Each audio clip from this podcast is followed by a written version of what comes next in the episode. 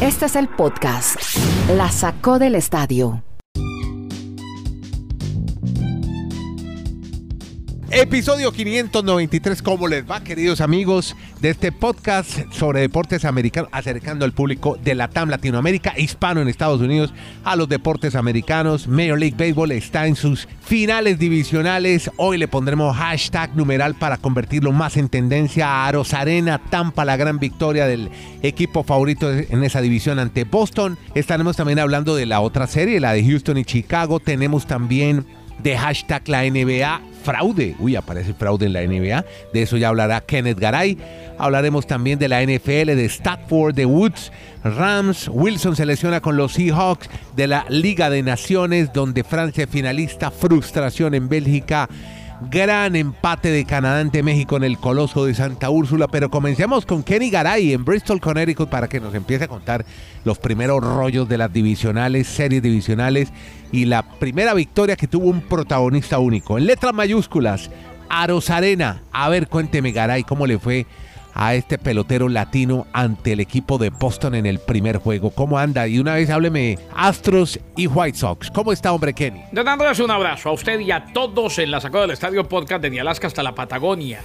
Iniciando el fin de semana y sí, un fenómeno. El cubano, gracias a usted que nos hace el favor y baja nuestro contenido siempre en Anchor y en Spreaker. Claro, también donde quiera que lo encuentre, la sacó del Estadio Podcast. Sí, Randia Rosarena. Uy, ¿qué pasó? Cuente se convirtió Andrés en el primer pelotero, ah. oído al dato, que conecta un home run y se roba el home en un juego de postemporada en la historia de grandes ligas, en lo que fue la victoria de Tampa 5 a 0 ante los Medias Rojas de Boston. Qué barbaridad. A Rosarena corrió de manera espectacular hacia home en la séptima entrada para el primer robo del home en playoff, ¿sabe desde cuándo? ¿Desde cuándo? Desde que Jackie Robinson lo hizo con los Dodgers de Brooklyn contra el catcher Yogi Berra. No, pero estamos hablando de históricos del siglo pasado. Serie Mundial de, Serie Mundial de 1955. No me diga. Después de la guerra, casi después de la Segunda Guerra Mundial, hermano. Ahí está. Desde esa época, el segundo juego de la serie a ganar 3 de 5 se celebra el día de hoy. Chris Sale está contemplado como abridor para Boston ante el novato de los Rays, Shane Bass, que a propósito es un gran lanzador. Pero lo más importante, lo que hizo Randy Rosarena antes de que venga Dani con el resto de la jornada. Este muchacho parece mm, que nació para jugar los playoffs. Recuerde todo lo que nos brindó en los últimos playoffs del béisbol de grandes ligas. Bueno, parece que ahora continúa donde dejó, pasa la página y continúa la tarea el cubano a Rosarena. Qué bien. cubano, ¿no? Este, este llegó pie mojado, no, este llegó. No, no. Él, llega por México. Por México, eh, por el hueco. Jugó bastante tiempo en el béisbol de México. Su hermano es eh, arquero en un equipo de segunda división en México, es futbolista. Mm es arquero profesional, vive de eso. E inclusive si usted revisa, eh, protagonizó, porque él tiene un hijo en México, una hija en México, tiene familia en México, eh, protagonizó un, incidente, porque después de que terminó la Serie Mundial, que perdió con Tampa, se fue para allá, creo que a Yucatán, y, se puso a pelear con la mujer, llamaron la policía. Ah, sí, me acuerdo, claro, aquí lo contamos. Todo este parece indicar que la mujer no le quería dar el hijo, en fin, mm. al final llegaron a un acuerdo. Ese es Randy Rosario. Muy bien. Y Astros eh, Media Blancas, Marulanda, ¿cómo le va, hombre? ¿Cómo? Le fue muy bien a Houston. ¿Qué tal, señores? Un abrazo muy especial para todos nuestros oyentes y a ustedes les digo muchachos, porque aunque ya llevo 23 años soportándolos, pues a ustedes les gustan que todavía los de cariño. muchachos. Muchachos. Sí, de cariño. Los viejos muchachos. A mí, no me, diga muchacho, gracias. Que caray está bien, gracias. Ah, bueno, muchacho. Bueno, señor. Como en el podcast, además de esas historias que nos comentamos todos los días. Kenito, o como me dice la chilena, San Kenito de Bristo. bueno, San Kenito de Bristol. Como en el, podcast siempre contamos esas historias, que es lo que más llama la atención y ya nos lo ha contado Garay con Aros Arena, pero tampoco nos olvidamos de, las, de los numeritos, de las situaciones estadísticas del deporte, que cuando se analizan y se escudriñan, se pueden encontrar algunos datos llamativos para dar a entender por qué se da un resultado. A mí me sorprendió mucho ayer viendo los dos juegos cómo terminaron, la forma tan tranquila en que ganó tanto el equipo de los Astros de Houston como el equipo de, del equipo de Tampa. Y por qué si Boston y el equipo de Chicago habían bateado más hits porque habían perdido el juego. Resulta que es que no batearon ningún extra base. Es decir, ah. todos los batazos que pegaron ayer Chicago y Boston fueron simplemente de un hit de sencillos. Ninguno llegó a segunda base, no hubo triples, no hubo cuadrangulares. ¿Eso qué quiere decir? Que el picheo, aunque no fue dominante, para Tampa y para Houston sí no fue angustiante, o sea, no, no pasaron a fugias a la hora de enfrentar a todos estos bateadores y por eso el resultado fue prácticamente unas noches tranquilas para las victorias de Tampa y para el mismo equipo de Houston, que por algo llegaron a la temporada o a esa postemporada, Andrés, como las dos franquicias de la Liga Americana con más victorias. Yo creo que el ataque de esos dos equipos realmente son los mejores de, de la Liga Americana y se ve muy cuesta arriba, aunque es una serie al mejor de cinco, que Boston y que Chicago puedan remontar, aunque haya sido apenas el primer partido de las seis. Exactamente. Bueno, el lunes tendremos más historias, pero esta vez con Milwaukee y Atlanta y lo que pase con San Francisco y los Dodgers de Los Ángeles, que va a estar buena esa serie. De eso estaremos contando historias el lunes. Porque por ahora Garay nos va a hablar de un caso que hoy es titular en los principales diarios deportivos de Estados Unidos. Casos de corrupción y fraude en la NBA con exjugadores. Esto es con el, los sistemas de salud de Garay, que al- alcancé a leer algo. Exactamente, Andrés, con los sistemas de salud. O sea, uno se imagina, o al menos tiene la percepción, de que estos muchachos que jugaron en las grandes ligas de los Estados Unidos, llámese baloncesto, llámese fútbol americano, béisbol, hombre, no tienen este tipo de necesidades. Claro. Sin embargo, vea todo lo que pasó y la manera como delinquieron. 18 jugadores de la NBA acusados de defraudar el plan de beneficios de salud y bienestar de la liga, aproximadamente en 4 millones de dólares. Acusación formal hecha en Nueva York. No me diga. Los fiscales tenían eh, o tienen planificado continuar con la investigación. Ayer hubo conferencia de prensa. Se confabularon para defraudar el plan mediante la presentación de reclamos falsos y fraudulentos con el fin de recibir reembolsos por atención médica y dental que nunca recibieron. Los 18 jugadores figuran dentro de los 19 individuos imputados. Se señaló que el esquema se ejecutó al menos entre el 2017 y el 2020, cuando el plan recibió reclamos falsos que totalizaron 3.9 millones. No, Los acusados embolsaron 2.5 millones en ingresos fraudulentos. O sea, presentaban reclamos y les pagaban por exámenes o situaciones médicas que nunca se realizaron. Y de esa forma, estos multimillonarios estaban robando a la liga y engrandeciendo sus arcas. Vea, ¿y se conoce algún eh, basquetbolista o lo mantienen en reserva? Sumarial. Le, le doy varios. ¿Algún Entre famoso? los acusados se ¿Un encuentra famoso? Tony Allen. Bueno, Tony Allen, seis veces seleccionado al equipo All Defensive, miembro del equipo campeón de los Celtics de Boston en el 2008, lo debe recordar Claro, eh, claro. Dani Marulanda. Sebastián Telfair, un hombre que estuvo en la eh, escuadra secundaria de Nueva York, muy promocionado cuando se convirtió en profesional, aunque su carrera en la NBA con ocho franquicias nunca llegó al estrellato. Ajá. Los acusados incluyeron cuatro campeones de la NBA. Glenn Davis, junto con Allen, formó parte de ese equipo campeón del 2008 en Boston. Claro. Shannon Brown ganó dos campeonatos en los Lakers de Los Ángeles y Melvin Eli, que ganó un título con San Antonio en el 2007. Entre los otros acusados, Tony Roden, Ruben Patterson y Darius Miles fueron los únicos que promediaron doble dígitos en su carrera en la NBA. O sea, Sí, claro no. que sí, basquetbolistas destacados, campeones de la NBA, algunos con carreras brillantes y robando. Hablemos, ¿sabe qué? De NFL, hombre, que ayer comenzó su quinta semana. Ayer gran actuación de Matthew Stafford.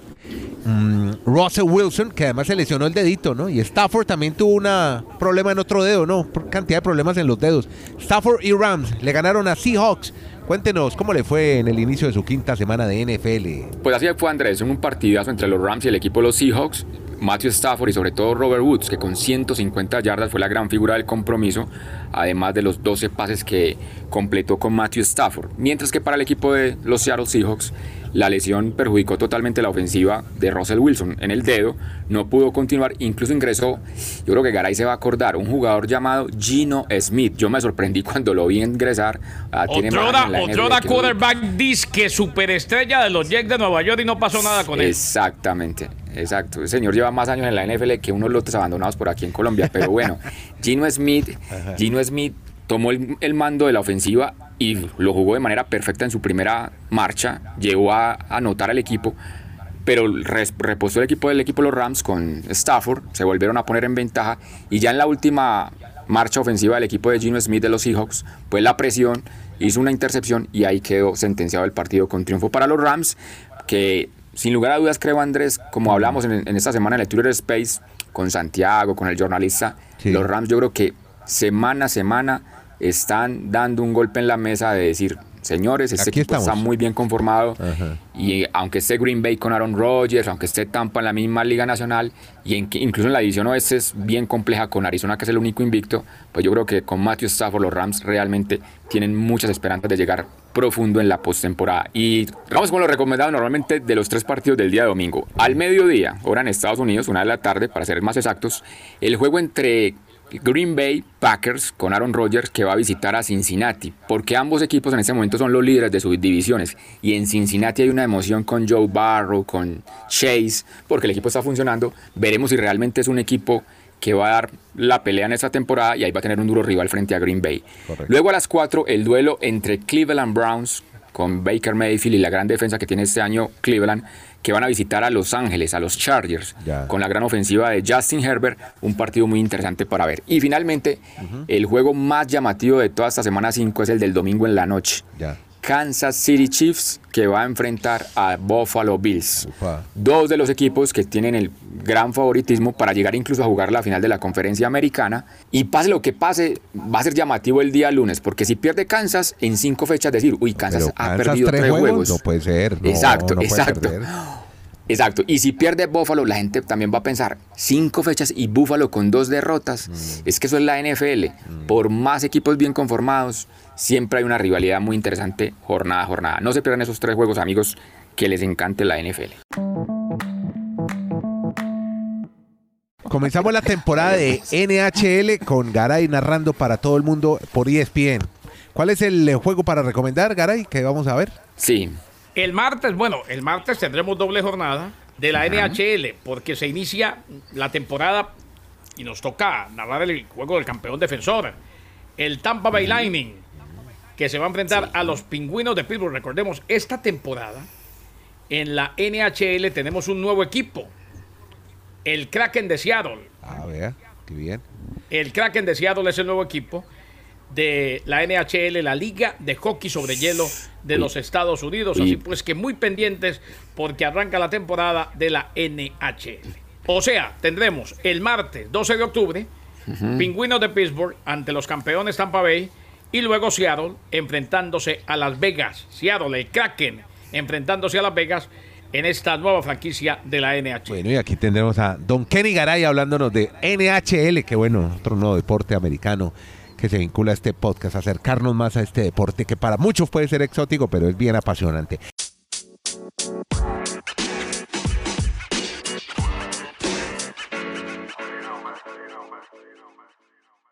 Mire, y terminemos con, con CACAF, con Mebol, eliminatoria. Oiga, bien lo de Canadá, ¿no, Kenny? Ahí en el Coloso de Santa Úrsula, ¿no? No se mosqueó y le sacó empate a México. Eh, ojo, y México pretendía un 9 de 9. Hágale. Yo recordaba en mis épocas de radioactiva, esta canción llegó a ser número uno en radioactiva. Kraken de Medellín, Elkin, QEPD, vestido de cristal.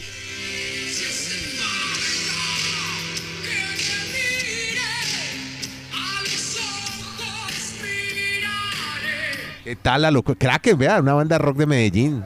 Todavía Y ahora hay. Kraken de Seattle en la NHL. Sí, Ah, ¿cómo le parece? ¿sí? En la. NHL, Bueno, bueno, y vea. pendientes durante toda la temporada. Muchas gracias, Sí, amigos, señor. compañeros, hermanos del alma, por el reconocimiento. A ver cómo nos va ahí de la mano de Dios. Íbamos en México, Canadá. En el Le queda, la, le, le queda, le queda la tarea, le queda la tarea de saber qué es Kraken.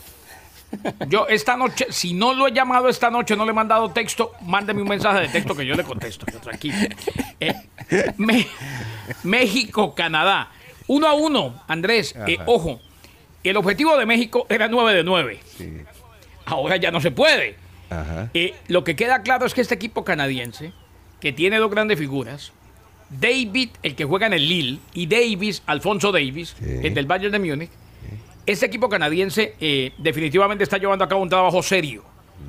Viene de complicar también y sacarle empate a Estados Unidos. En el partido en el que jugaron en territorio estadounidense y ahora en el Azteca, México no puede con ellos. Decir también que la figura sigue siendo un México estadounidense en esta jornada de la CONCACAF que decidió jugar para México en vez de Estados Unidos. Sí. Ricardo Pepi Pepi, sí. le anotó los dos goles a Jamaica. Ojo, Tremendo. ganó Estados Unidos 2 a 0, pero en el primer tiempo las más claras las tuvo Jamaica, pero Pepi fue la figura. Honduras empató a 0 con Costa Rica, sigue debiendo Honduras. Costa Rica que saca un punto valioso. Y El Salvador se volvió a meter en la pelea. El equipo de Hugo Pérez le ganó 1 a 0 a Panamá en el Cuscatlán. Hoy, Estados Unidos lidera. Segundo es México, los dos tienen 8 puntos. Canadá es tercero con 6. Ahí están los de Norteamérica picando en punta. El cuarto es Panamá hoy en el repechaje, pero tiene los mismos puntos que El Salvador. Costa Rica sexto con 3. Honduras tiene 3 y es séptimo. Jamaica tiene uno solo. Recordemos que van tres directos y medio cupo en el repechaje será para el cuarto puesto. Lo indudable, Andrés Igaray, es que Canadá es la mejor selección en la historia de ese país. Algunos dirán, ya Canadá ganó, por ejemplo, Copas de Oro, pero no con el nivel de los futbolistas que hoy tiene. Por algo, Alfonso Davis es el jugador más costoso de toda la CONCACAF. O sea, la nómina que tiene México, ni Tecatito, ni Chucky, ninguno de esos jugadores está tasado en el valor que tiene hoy Alfonso Davis, 80 millones de dólares. Primer detalle. Y el otro es que Canadá solo estuvo en un mundial en su historia, en México 86. Yo me pregunto cómo fue que llegó Canadá a ese mundial, porque realmente el fútbol allí, sí, no, el Sí. como hacían- cómo época llegó, pues 24 clasificatoria selecciones. también, ¿no? Seguramente. Pero eran ve- pero eran en 24 la eliminatoria selecciones. al mundial, en la eliminatoria al mundial Sí. del 94, Sí, si no es por un gol del abuelo Cruz, el abuelo, me acuerdo. saca México Sí, a Cana- saca los- Canadá a México del mundial. Después México cumplió con un gran mundial. Eh, Canadá ha venido creciendo. El chico que hizo el gol ayer es de ascendencia colombiana, Osorio. Sí, sí. Jonathan, Jonathan. Osorio. Eh, le tengo un dato a Marulanda, porque cuando Marulanda tiene dudas, yo me enloquezco. A ver. Sobre todo cuando llamaba y decía, don Guillermo quiere hablar con Velasco. Todavía está haciendo lo de Kraken. No, ya se lo Se tengo. quedó con crack. Ah, bueno. el equipo de. La nueva, no, es que me sirve además. La nueva franquicia de Seattle. Claro. En la NHL se llama el Kraken. En la NHL se llama el Kraken. Sí. De acuerdo a la página del equipo, Ajá. el nombre se originó de el gigantesco pulpo pacífico que vive en las aguas de Project Sound, cerca a Me Seattle. que hay un pulpo que se llama Kraken. Ay, qué lindo. Y hoy es el día ¿Yo? del pulpo. ¿Sabían ¿Yo? eso? El Kraken, El Día el Mundial del Kraken Pulpo. representa entonces una gran bestia en el mundo, este pulpo. Bien, bien. Oiga, hoy en Radio Somos Creo recomendé. que la historia tenía algo por qué preguntar.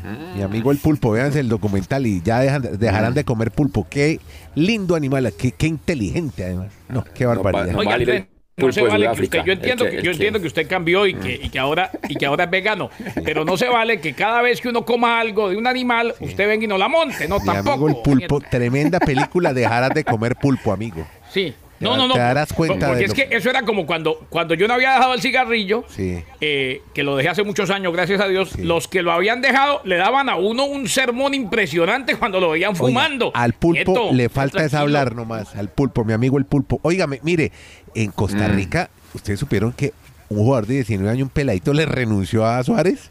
Por la valoración Ah, que sí, le había hecho dijo- Ugalde, un pelado de 19 años que juega en el 20. Dijo que lo había expuesto. Sí. No, y los invito, horror. usted que le gusta poner videos en la página de, Sí, señor. a usted y a Dani que les gusta poner videos en, en la página de la Sacó Podcast y en sus cuentas. Ayer estaban jugando un partido amistoso, una copa de esas amistosas. Cuando hay fecha FIFA, los equipos de México vienen y lucran aquí en los Estados Unidos. Sí. Jugaban Cruz Azul y San José. Se metió un hincha de Cruz Azul a la cancha y le pegó un puño, una piña, un- a un hincha de San José, a un jugador de San José. No me diga. El- pero eh, salta la barda, salta la cerca y se le va ¿Y la el arquero. No, la seguridad, pues bien, gracias. Aquí también, aquí también se También- cuecen habas. También. Qué horror, Nieto. Eso se está volviendo tercer mundo. Yo, yo ya. oigo a Nieto y parece que nunca hubiera salido de No, Colombia y no, Nieto ha parece que usted era ya en un país tercermundista. Mire, ya hablando de tercer mundo, eh, Arabia Saudita, bueno, no, eso no es tercer mundo, pero le está enredando las cosas a Japón. A Japón se está embolatando para ir a Qatar. ¿No es así, Marulanda? Sí, dos, dos de esas historias sorpresivas. Es que Japón ha jugado los tres partidos de esta eliminatoria en Asia y no ha podido ganar. En este momento está primero ese grupo Australia y el equipo de Arabia Saudita, quien usted reseña. De Japón en este momento estaría en un repechaje, pero falta mucho. O sea, faltan todavía siete jornadas. Pero sorprende que Japón, que normalmente es de los primeros en clasificar en Asia, Claro. pues ha arrancado mal. Para que saltemos un charco y nos vamos a África, es lo de Nigeria. ¿Qué le pasó? Es el bombazo hasta el momento de estas eliminatorias. Sí. Perdió de local frente a un pa- país que a- vayan buscan en el, en el mapa a ver dónde queda. Ajá. República Centroafricana. Le ganó en el minuto 90 más 1. Y con eso Nigeria perdió, aunque es el líder del grupo, pero sí fue un resultado sorpresivo en estas eliminatorias a Qatar. Aquí lo estoy viendo en el mapa. Queda Aquí lo estoy viendo en el mapa, queda en el centro de África.